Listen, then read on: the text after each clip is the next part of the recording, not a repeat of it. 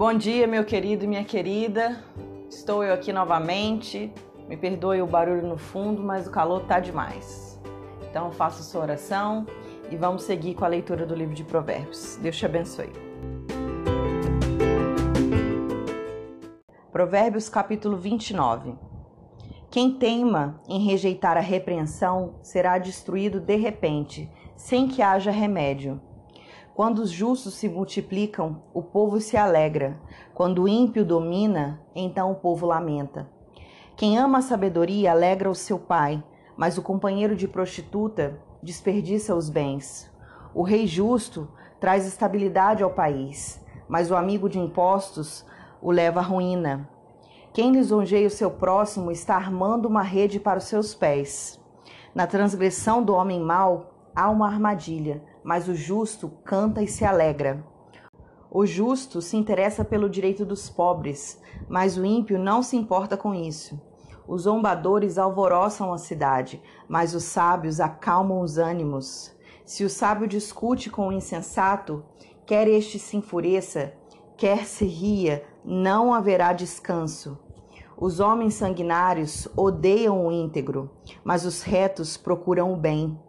O tolo derrama toda sua ira, mas o sábio se domina e a reprime. Se o governador dá atenção às palavras mentirosas, todos os seus servos virão a ser perversos. O pobre e o seu opressor têm algo em comum. É o Senhor quem dá luz a ambos os olhos. O rei que julga os pobres segundo a verdade firmará o seu trono para sempre. A vara e a disciplina dão sabedoria mas a criança entregue a si mesma envergonha sua mãe.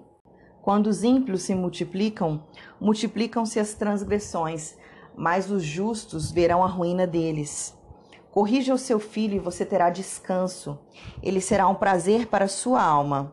Não havendo profecia, o povo se corrompe, mas o que guarda a lei é feliz. O servo não se emendará com palavras, porque mesmo que entenda, não obedecerá. Você viu alguém que é precipitado no falar? Há mais esperança para um tolo do que para ele.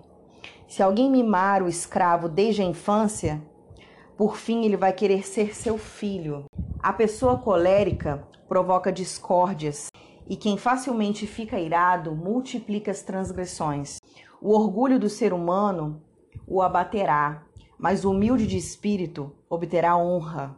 Quem tem parte com o ladrão odeia a própria alma.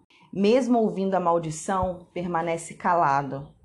Quem tem medo dos outros cai numa armadilha, mas o que confia no Senhor está seguro. Muitos buscam o favor daquele que governa, mas a justiça do Senhor vem para todos. Para os justos, a pessoa iníqua é a abominação, e o reto em seu caminho é a abominação do ímpio. Amém. finalizamos o capítulo 29 do livro de Provérbios e eu fico muito feliz de ter chegado até aqui com a sua presença. Deus te abençoe.